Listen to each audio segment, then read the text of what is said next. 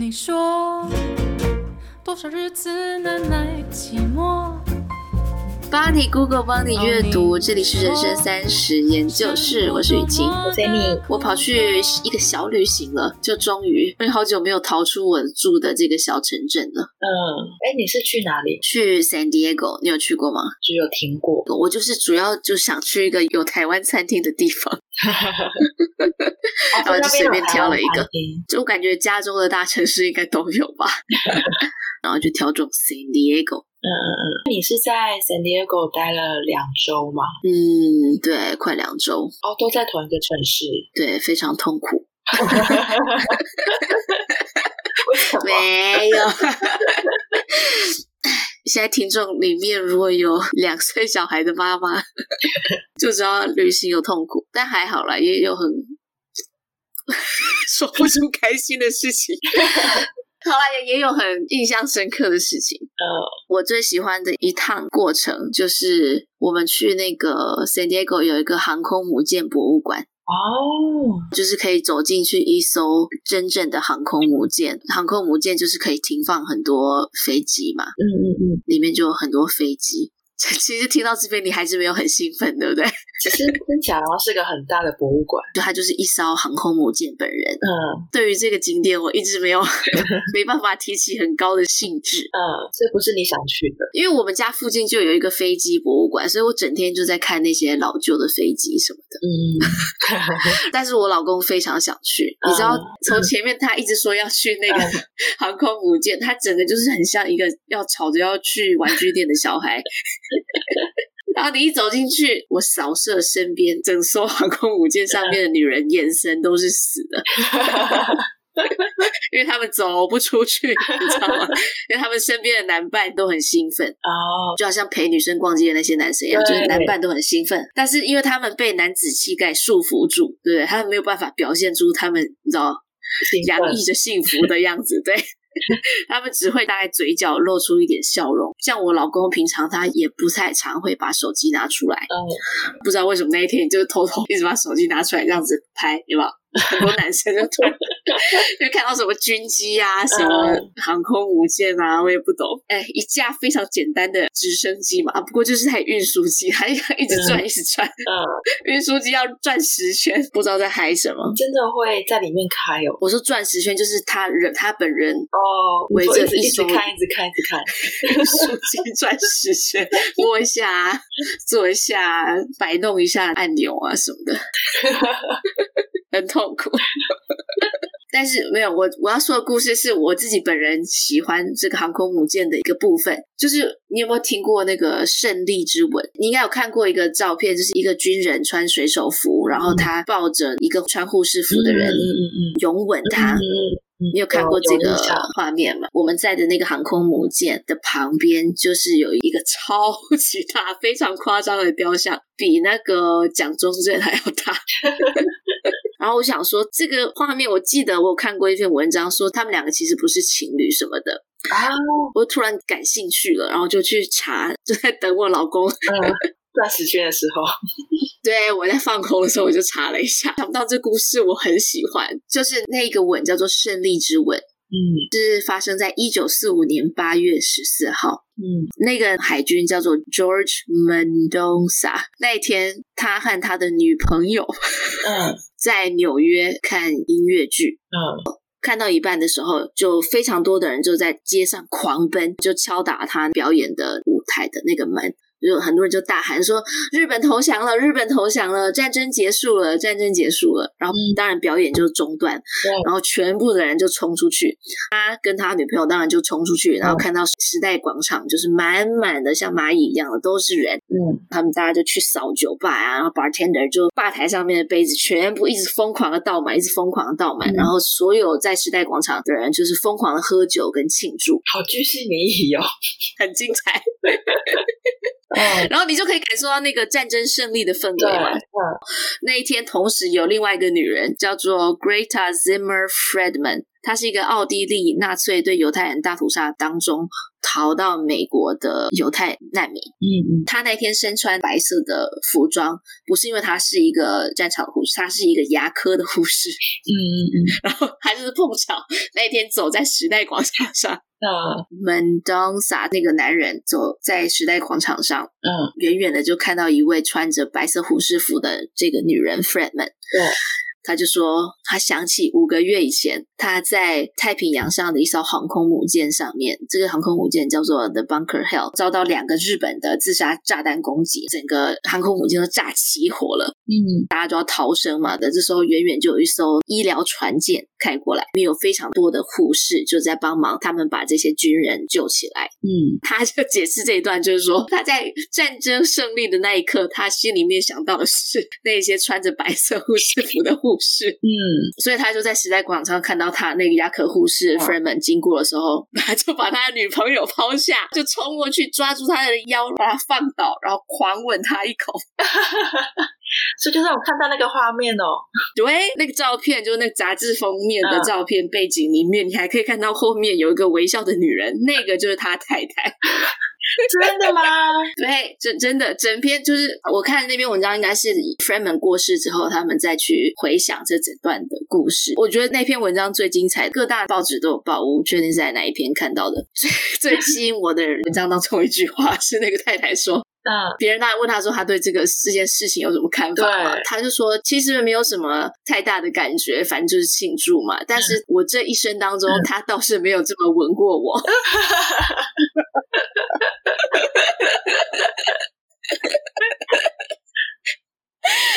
哦，操！我看来觉得我好像可以感受他的气，你知道吗？浅浅的说一句，倒是没有发生在我身上过这么热烈的狂吻，真的是发自内心的很激动啊，开心到你知道吗？已经没有办法用那个言语表示，就是都展现在那个吻上了。还有很多文章就会说，那个现在眼光看就是性骚扰啊什么，但是因为他们也有访问那个被吻的 Freeman，嗯，那性骚扰就是要那个。受害者感觉到被骚扰嘛，但他没有感觉到被骚扰，他就说那天反正就是庆祝，就是那种庆祝的吻，嗯，所以他也没有觉得被骚扰。对，我这是我整趟 San Diego 最 最有印象的事情。发生在一九四五年的吻，一九四五年八月十四号，因为真的很好笑，因为我我好像可以理解那种那个 Freeman 说就是一种庆祝的感觉的那种。的那种狂吻，好像这件事情如果发生在我老公身上，我好像也可以原谅他。哎，等一下，我不知道，我不知道，先不要翻译，我不确定。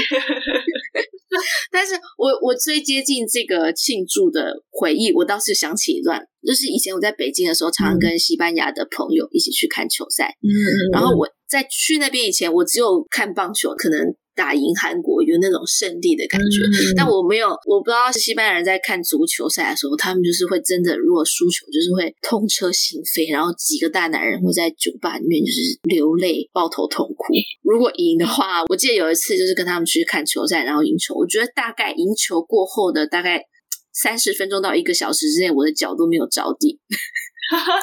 就是他们嗨到一直想要把旁边的人抱起来，亲亲抱抱举高高之类的。我感觉我一直都是在被谁抱起来转圈，就是好像有这种感觉。好嗨哦！对，然后就是有欢庆，当然就不会觉得有被骚扰的感觉。嗯嗯嗯嗯，我最能够想象的画面，好像就是跨年的时候，通常不是都是在倒数的时候会狂吻吗？对对对对对对，激情的时刻，开心开心到就是其实任何人都可以都可以，反正你那时候就是需要一个吻。对，但我我跨年没有啦，我跨年我 three two one，我觉得。好像也还好，但我们今天的那个主题完全跟这件事情无关。哎，这样我很硬转哎，就让我聊一下吧。我们今天要聊有关于泄露天机这件事情，因为我有一个好朋友，他就最近开始突然的对那算命起了极高的兴趣，就帮 Annie 算命。然后偶尔我叫他不要，但他还是硬要算到我的部分。你知道人在无助的时候，就是会求神问卜啊，然后其实是蛮好的那种精神的寄托，然后也照顾了很多人。但是如果你没有无助的话，就听一听也蛮好笑的。台湾人还蛮喜欢算命的耶。对，像比如说台湾的新闻台、嗯、旁边不都会有什么？哎，今天的幸运数字是几？是哦，好久没有看新闻，你还记得吗？就是还会有某十二星座运势，也太忙了吧？还要一边关注新闻。我还要一边关注星座，会忍不住看一下哎。心里很坚定的话，听这些就是无伤大雅。嗯，因为人类本来就是需要一个答案，人类的脑它就是一个 pattern seeking，嗯，本来就是会去找一些蛛蛛丝马迹。有什么出现的话，这里就会有猛兽；有什么出现的话，这里就会洪水。就是人类的脑在观察这些细节的 pattern 的时候，只会带来好处，风险成本是很低的。所以我们会关注这些 pattern，就是吉凶。嗯，在录今天这一集之前，我一直想说，算命好像是。很普通的事情，因为台湾实在太常算命了。但是，嗯，后来还知道原来全世界，台湾算是非常爱算命的地方。嗯、我还以为你要说，就是全世界大家都很爱算命，没有，所以说全世界台湾还是算是第一。叫 Net Value 的一个网络测量公司，在台湾的算命市场，它的价值是高达新台币五十亿元诶！哇，那个神棍算命师，因为我们这一集算命师都是神棍，神棍算命师，我觉得你可以跳入这个市场。我觉得数字很大，可是后来想想，真的有可能。哦，我们花超多钱在算命的。对啊，不只是算命本身，就是算命师也会推荐，比如说开运小物啊，要你买一些什么开运的东西，那些都很贵啊。真的，我们要不要现在马上推出人生三十开运小物？那些东西都很贵。我有时候去咖啡厅，常常都会遇到别桌的人在算塔罗牌。我觉得，如果你是真正的无助的话，其实这些都是真的是你真正都是浮木，而且让你心灵不至于到失控的地步的方法。嗯、但是如果你没有到无助的话，真的是蛮好的娱乐。以及呢，我们就会聊到其实姓名对一个人的重要性，还有从姓名学的角度去分析 Annie 本人一位三十岁的少女在职涯上面的一些待人处事啊、感情的处理等等，娱乐型为主。好，那我们现在就来听一下。我们的好朋友神棍大师对 Annie 的分析吧。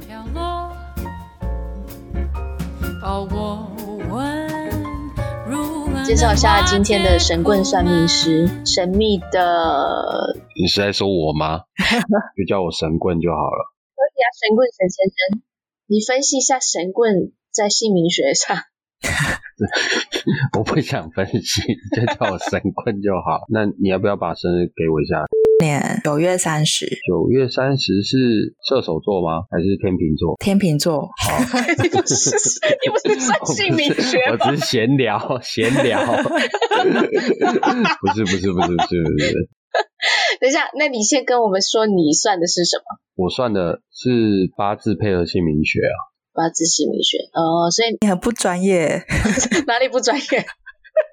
因为我问你说，哎，那那个算命师他是用什么的？然后就跟我说，嗯，应该是易经吧。根源 根源都是易经，对，因为所有的算命都是易经啊。紫微斗数那全部风水啊，全部来源都是从易经开始。我只是说了一个绝对不会错的答案。我以为你已经问过了。他对这方面很排斥。我没有排斥啦，因为我妈就是从小每天都在告诉我一些算命的一些理论，然后我就会觉得，好了，我听懂了。呃，好，那我现在可以开始讲了吗？哦，哎，你要等一下，你要讲什么？嗯，啊，不，不是要分析？好，我想说，我们要不要先聊一下吗？好，那你们请请开始闲聊。我说你要不要先跟我说？不是，因为我们聊音量已经聊了半小时了，我们是不是应该有些进度？还是干脆你们去两个去闲聊，我去搞一支麦克风，这样会比较好一点。姓名学，啊，你跟我们分析一下姓名学是这啥？为什么姓名学会准？只要是人，其实对名字都会有一种很强烈的认同感。嗯，对，有一个人格心理学的创立者叫 Gordon Allport。在一九六一年的时候，就说人最重要的自我认同，其实就定锚在我们的名字上。那这个认同感会带来一些影响，其实西方也会。而且名字是别人从小就怎么称呼自己，对这个人的印象，跟这个人的互动的第一个感觉，所以这会改变那个小孩子很多，包括他的想法，包括他未来的抉择等等。这个人。会潜移默化被这个名字影响，对，就想要去符合那个名字的感觉。对对对，名字是人在跟他人互动的时候对自我概念的一个基础，所以名字会影响他自己的自我的 identity，self identity，自我认同，身份，对对对，嗯、身份认同。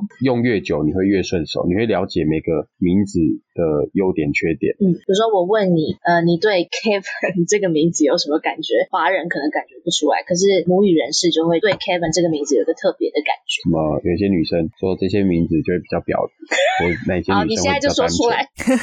举例，我忘记了，有很有很多啊，像什么 Jessica 或者是什么有的没有的。可哎，可是你这样讲，好像你身边的 Jessica。不是我的意思，说像男的也有，身边的 Jessica。不是像美国发生案件的时候，不都会说 John Doe 吗？无名氏吗？哦。有数据分析说，叫 John 的人容易去为非作歹。哦，真的，这是这是有可能的。这是数据分析的结果。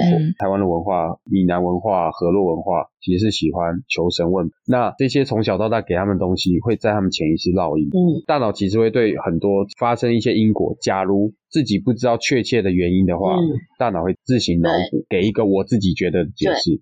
啊，这个解释是由你的人生经验去判断，而且你自己也需要一个原因，就你会比较好过。你需要脑补一些原因。易经其实讲白一点，它所有的重点就是在教人做人处事。嗯，它其实都是在讲很严谨的因果关系。你做了这件事情就会有这样的后果。以前人其实他们说不定也搞不懂，他们只是观察做记录而已。你说为什么这边就是收成会比较好？他们也不知道，他们只把结果记录下来了。就是我们也不知道为什么 Jessica 这个名字会这么表，但是就是观察跟记录的结果。有一个德国的研究，他就采集一些被社会污名化的女生的名字。然后其中一个就是 Cindy，对不起，现在听众里面如果有 Cindy 的话，我不是在说你。受试者要为这些不同的被社会污名化的女生的名字提供帮助，嗯，就发现如果像是叫 Cindy 的这种，他就感觉他教育程度低、不友好、不诚实，就是社会对他这些名字的感觉，那他们就比较不愿意提供帮助。如果你叫 Sophie 或者是 Marie 的话，别人就比较愿意帮助，惨不惨？嗯，对。我刚脑中闪过好多 Cindy，不要吵吵架。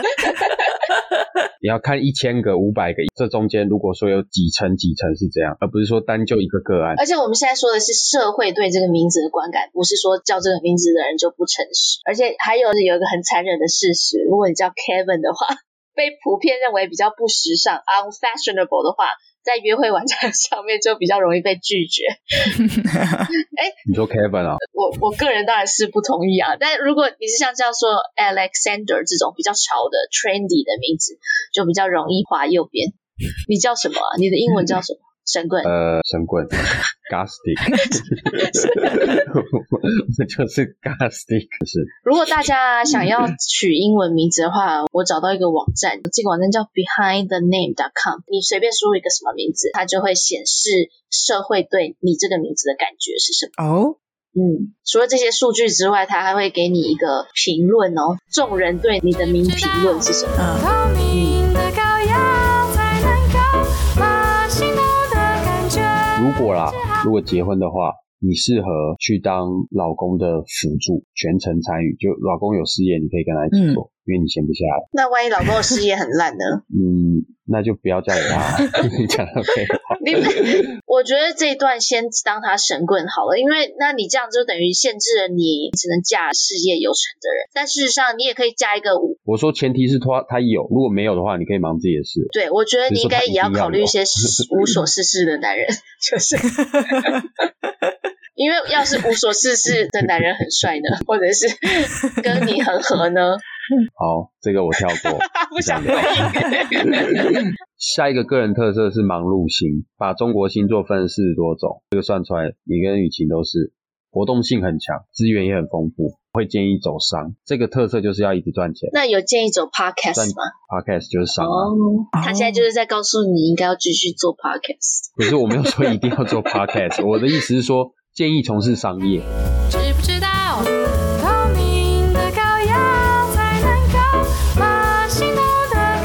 像你们这两个就合嘛，一个付出，一个吸收的。付出的人你要注意，不要付出过头，要懂得收。哦。所以有些人不需要那么多。哦，Annie，你有觉得我付出太多吗？真的，真的，真的。有，我一直感受到你的付出。你是，我想，等一下，神棍，我先给你分析一下我们两个的关系。我大概可以知道啊，比较是你一直讲想法，他一直听啊。哦、对对对。你讲十句，他可能回一像你刚刚问他那个问题嘛。你有没有觉得我付出过头？哎，你是给一个很中性的答案，他没有认同，也没有否定。对，哎，你每次都这样。就是你如果问他 一句话，啊、就这句话明显是过分要求，他就会讲十句很委婉的，他就不会说 no。对啊，因为他是阴性的啊，一旦对方提出跟自己想法没有那么契合的东西的时候，他不会直接去表达自己跟对方不一样。对，这点很困扰我，神棍大师，你可以帮我们开示一下吗？我等下可以看你们两个，专看你们两个互动啊。就是你上下都是付出型的嘛，嗯、对上付出的时候，你要记得对上面的人、长辈贵人，你不要有太多的意见，也不要轻易的反驳对方。嗯、那假如上面想法跟他不一样，他就说：“哎、欸，为什么跟我不一样？”然后我就去反驳。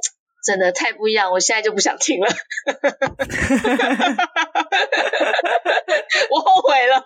下一位，你看有多说爱反驳。知不知道？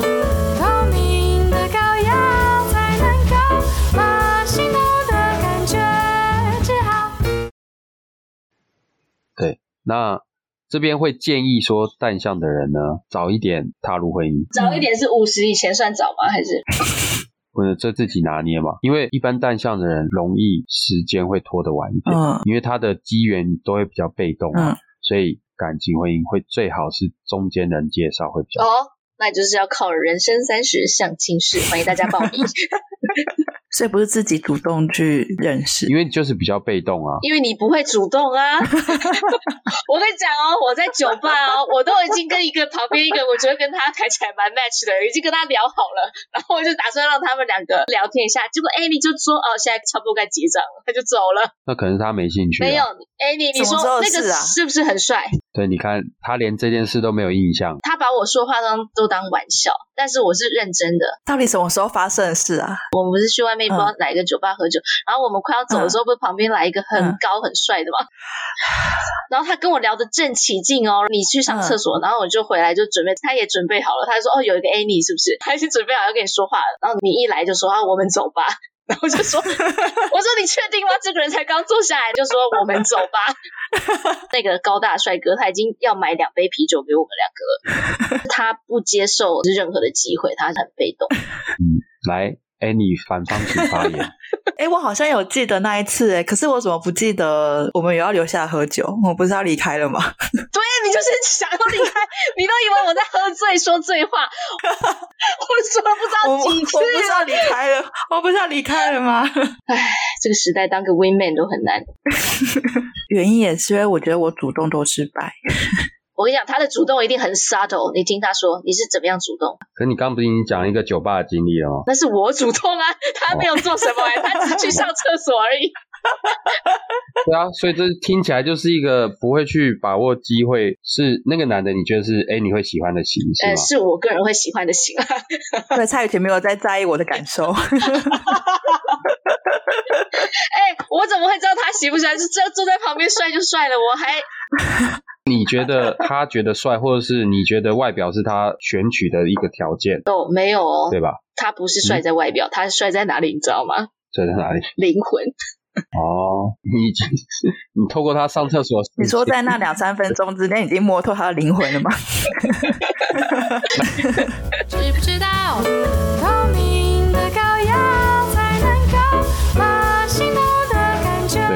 因为单向的人通常都是事业心比较重的，结婚还有生小孩交差了事，这样通常会有这种感觉。像雨晴就是沉浸在家庭生活中的人，但你的特性不是。我反而觉得雨晴很有事业心诶。没有他啊，他为家庭付出多少？哦，他刚不是说他是选择家庭胜过于事业？嗯嗯他觉得很委屈啊，可是他也是做出这种单向的人不会做出这种选择，嗯、他会说我要选事业，但雨晴不会啊，雨晴会妥协啊。像我们如果之前要去哪里，然后都会以她老公为主，然后把我闪到一边。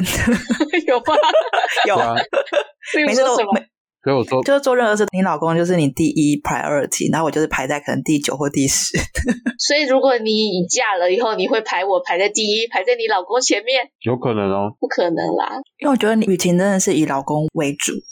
说望向本来就是会很在乎家庭生活跟家家庭和谐，然后我都会觉得就是好了，你觉得很委屈是不是？然后我就会被你闪开，走开啦！我哪有这样？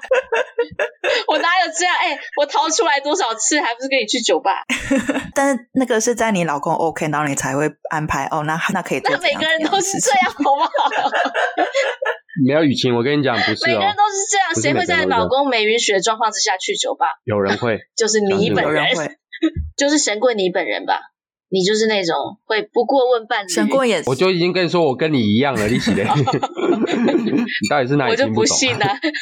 大概就是这样。好哦，那 Annie 觉得今天这位神棍大师帮你算命有什么心得吗？哎，我们有要算 Podcast 吗？哦、有加问，我整个这集节目录不完，各位听众已经四五个小时了，我很累。OK。请问一下神棍大师，我们 Podcast 未来的命运会是如何呢？没有，这有取公司名字？我们就叫做人生三十研究室。哦，原来这个可以算姓名学哦。嗯，这名字有点长。太长算？哎，那日本人你还不是算了？日本人算最多算到五个字啊。那人生三十研究室，数字不算呢？没有啊，一般说算公司有个名字嘛，法定的名字。嗯，今年。因为我现在看，等于是说看你跟会比较累一点，会比较累一点。好，那就这一集就录到这里。我们一共第二季就到大概第七集。非常感谢各位听众的收听。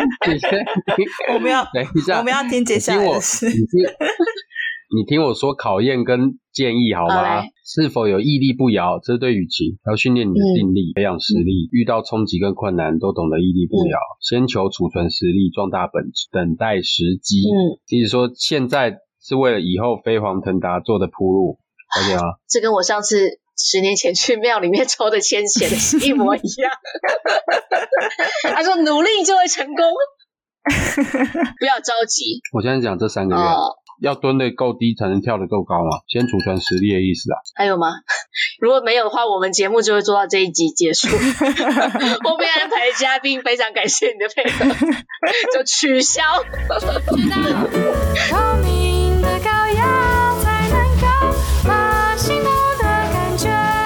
那通常我跟人家讲就讲到这里，那就是说下一就要收费。欸欸、这样听我。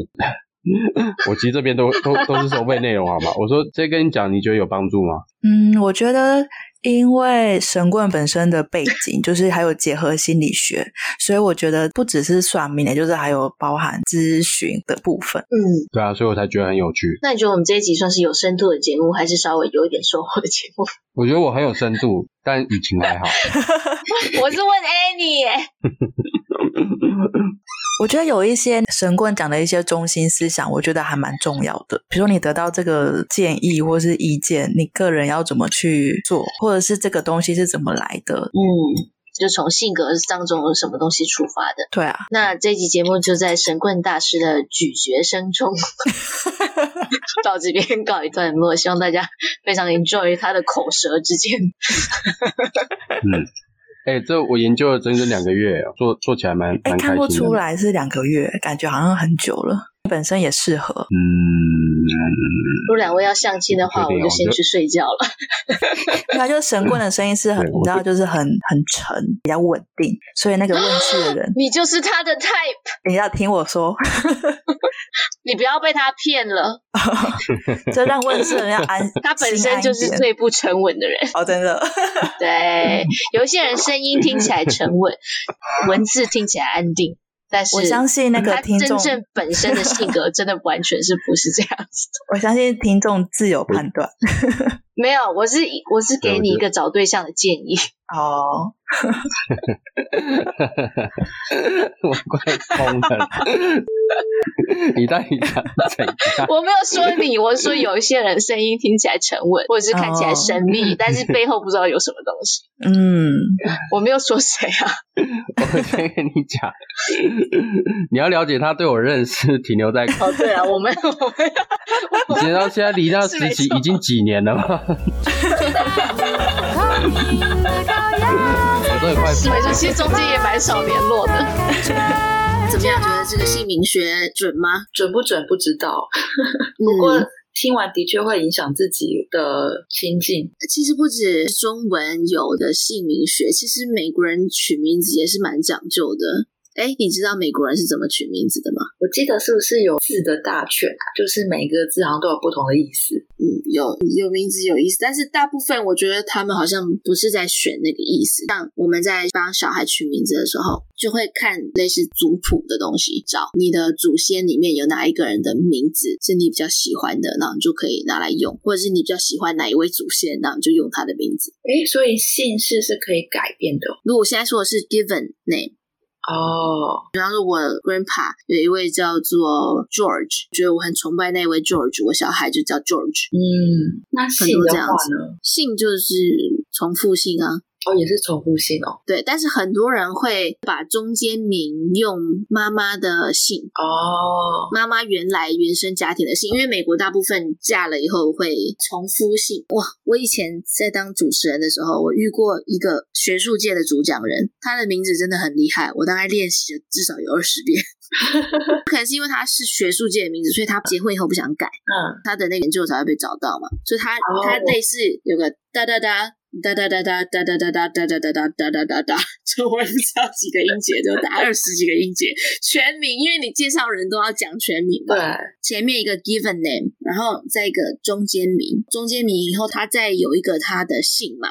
然后他的姓是他爸爸跟妈妈用那个连接符号连起来的姓，因为他爸跟他妈的姓都想要。所以他就用一个连接符号做他的姓，嗯，所以这样子就已经四四个字了，嗯，就大概已经十几个音节，嗯，然后他还结婚再冠夫姓，所以就哒哒哒哒哒哒哒哒哒哒 hyphen 哒哒哒哒哒哒哒。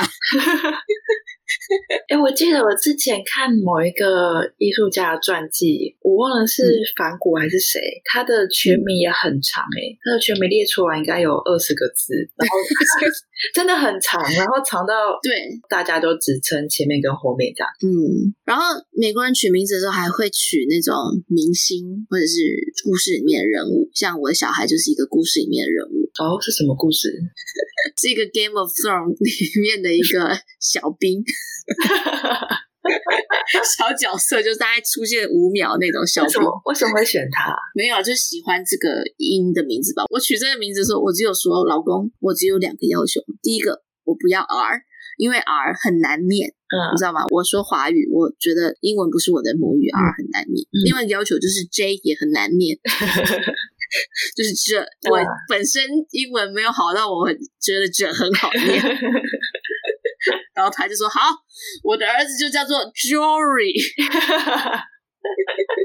两个都用上了，真的很饶舌。没关系，我有帮他取一个中文名字，所以我都叫他中文名字。嗯，对。然后还有一些可能是有宗教信仰，或者是有特殊的一些文化，比方说他是伊斯兰背景啊，或什么，就会用那些名字。就是大部分美国人都是这几个因素。嗯，还有一个是我觉得我以前不知道，就是他们很注意英文名字的。”缩写，你说姓名的缩写吗？对，就比方说我叫雨晴，就是 Y C，就是 Y U C H I N 嘛。嗯，我的缩写就是 Y C，然后我的姓的缩写。哦，为什么简写很重要？其实蛮常会说到你的简写，就比方说你签名的时候，嗯，你会签你的缩写三个字母。哦，别人也会叫，像我的儿子就是 J Dub，就很帅，有吗？有很帅。不好的字母就很糟。我觉得这些是我们在取英文名字根本就不会想到的。嗯，你哎，你的姓的开头是什么？嗯，C，所以你的简写就是 A C。对，冷气。我觉得你 A C 还好啊，如果你叫艾莎 A S，然后你姓孙 A S S，或是我还想到一个哦，如果你叫白鹿 B L，然后你姓孟 M B L M，Black Lives Matter，我们神棍的英文名字就很好啊。我说你的英文名字可以跟听众说一下，他就说 God Stick。莫名很雄伟，有没有？我在取名字的时候，我有学到一个技巧，嗯、就是结尾要母语结尾会比较响亮。母语结尾，哎，母音结尾哦，这种母音结尾的会让人感觉比较容易亲近，像 Annie 就很好亲近。然后响亮的就是啊，比方说 Lara、Laura。那如果叫做那种突然结束的子音结尾，就会感觉比较难搞。比方说 Eric、Alex，哦，这是那个心理学，嗯，就是每个名字都有一个印象嘛。我之前不是有前面也有说到一个网站叫做 Behind the Name，就你可以输入一些名字，它就会告诉你说这个名字给人什么观感。比方说 Amy 就是感觉温柔好人。但是过时，因为 Amy 是老的名字。你确定上面有写过时吗？有，他会告诉你你的名字感觉是 Marden 还是过时。好像 Candy，如果叫 Candy 听起来就很笨。我认识几个叫 Candy 的人呢。啊，你赶快劝他改。真的不能叫 Candy，叫 Ashley 就感觉很有钱、骄傲。我有认识 Ashley 耶，对，她是不是有钱娇娇女？嗯，她是美国人，然后我不觉得她有娇娇女。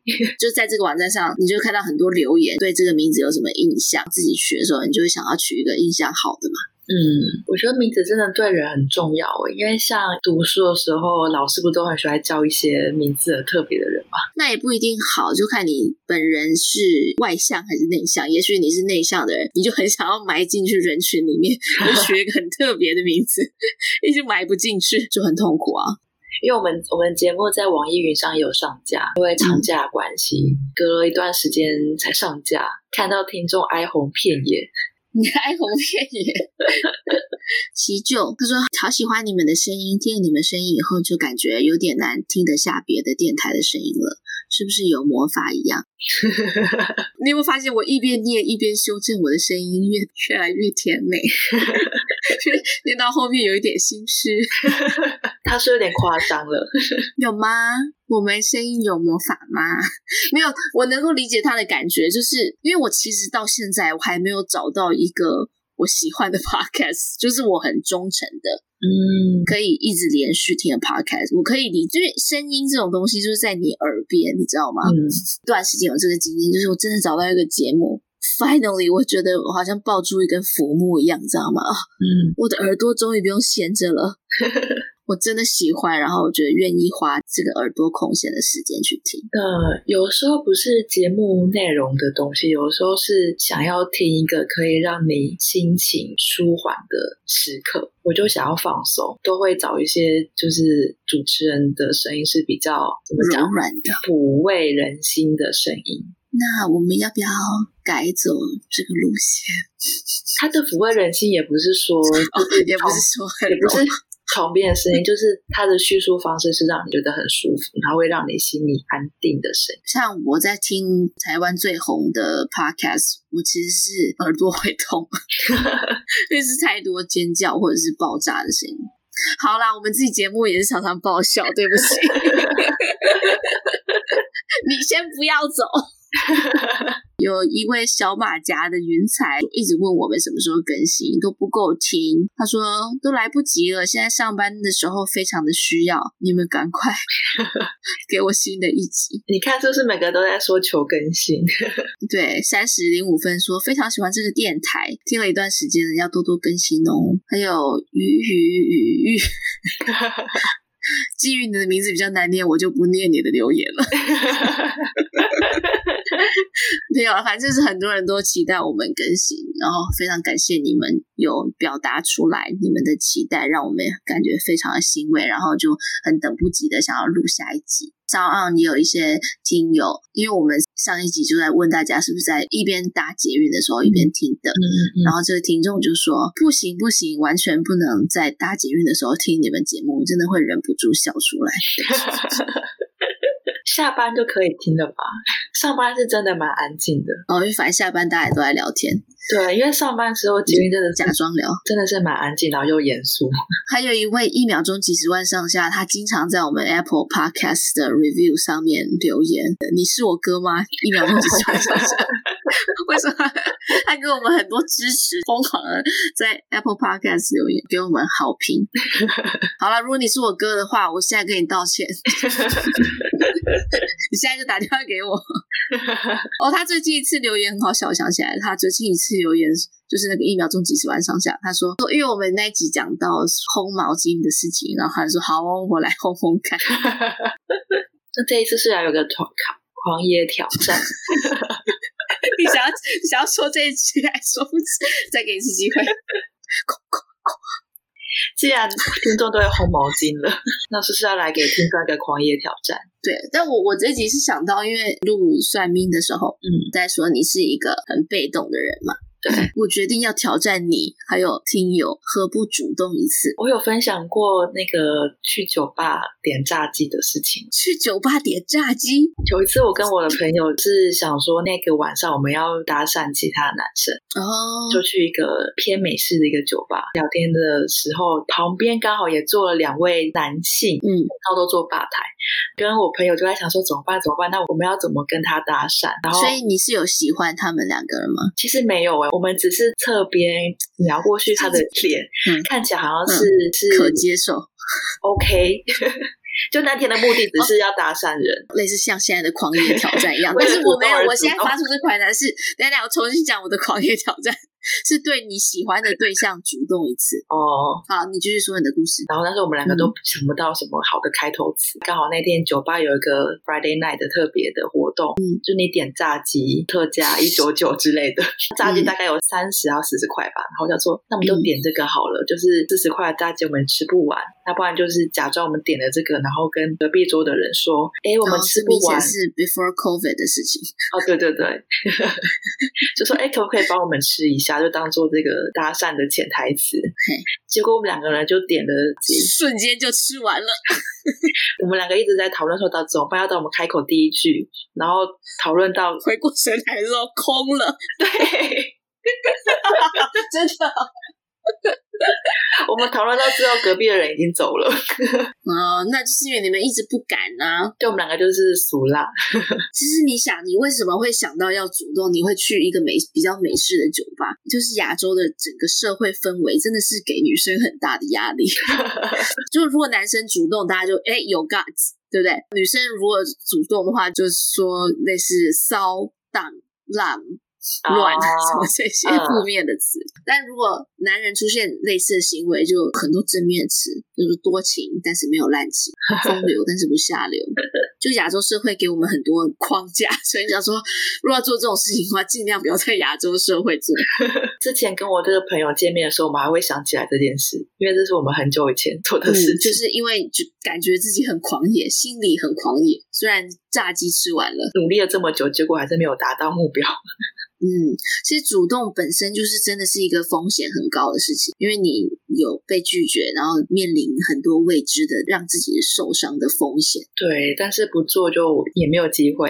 而且女孩子要做主动这件事情，她的风险还比男孩子更高。女孩子做同样的主动这件事情，她要承担更高的损坏名誉的风险。嗯嗯嗯。那你有没有什么可以让女生主动的比较好的方法？除了 除了点烤鸡。请旁边人吃以外 点烤鸡。Reddit，嗯，就是美国的论坛嘛，讨论串，然后就有一个女生问说，要怎么样才可以对男生主动？然后大部分的人就说，I don't know, just ask. I don't know what you want to hear. 你就直接说啊，你就问男生要不要跟你约会啊，要不要跟你去晚餐啊？我不知道你其他还想要听到什么答案。就大部分男的，他们没有意识到这个风险的存在，还是怎么样？Be super clear。但是你要做这个，你要你怎么可能？你你就是要放下自尊呢、欸。就像 Nick 之前说的，就是如果在对方展现脆弱，才是一个最好的沟通方式。但是要展现脆弱，你要很爱很爱对方，真的，而且要很大勇气。对啊，这刚好看到帅而已，真的很难放下你的自尊。要不要跟我去约会？我觉得我自己感觉过最轻松的，应该就是问那个人。周末要做什么吧？这个算主动哦。你要叫什么名字？你取一个男生的名字。呃，Ben 好了。我不要，我心里有一个流利的 Ben 了。哦，那 Gastic 好了。我不要，名字太难听。那不然就 Jack 好了。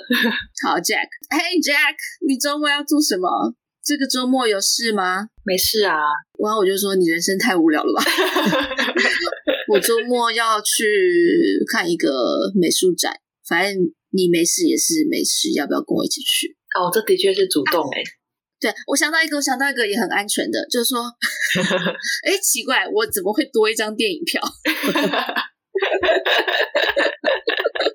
刚刚发现我手上多一张票，哎，这星期六下午，哎，这个有用过哎。你说你本人有用过吗？我本人有用过哎。然后呢？因为刚好对方也有多一个电影票，我也有多一个电影票，所以我们就看了两次电影。他跟你同时用了这一招，所以后来就干柴烈火吗？还是没有没有？然后就进行到看完电影的那一步，然后就各自回家，从此分道扬镳，差不多。是吧？那也很好啊，那就表示说你们可能有接触过，然后觉得没办法继续下去。不过电影票觉得的确是蛮安全的方式，然后或者是约一群人，风险没这么高啊。我想到我刚刚有说嘛，就是有一个 Reddit 的留言是说无意间摸他的手臂。你说女生摸男生的手臂吗？对啊，有一个男生留言说，如果你无意间摸我的手臂的话，可能我就会知道你在主动。这很难刻意的无意间，而且 是怎样？男生的敏感带是在手臂吗？我知道流利是在脖子。他的举例，手臂其实不会很难无意间吧？说话聊天的时候，说到好笑的地方就可以摸一下，会蛮自然的吧？对啊，所以就是自然，就是无意间啊。你国语好吗？我发现好像那个关键字就是自然诶、欸、啊，我知道，因为你如果太自然的话，他也感觉不出来这是有在主动，那可能就是集中密集一点哦，五分钟摸五次之类的。一小时摸一次，他可能不会感觉到；五分钟摸五次，不敏感都敏感了。好啦，那就这样子，Good luck，大家的狂野挑战。如果有因此成就一段姻缘的话，麻烦请自己寄红包过来。我的地址是，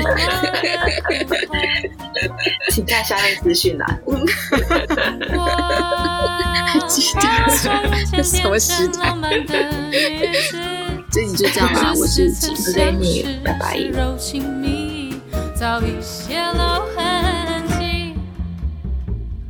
我说，看那玫瑰片片飘落。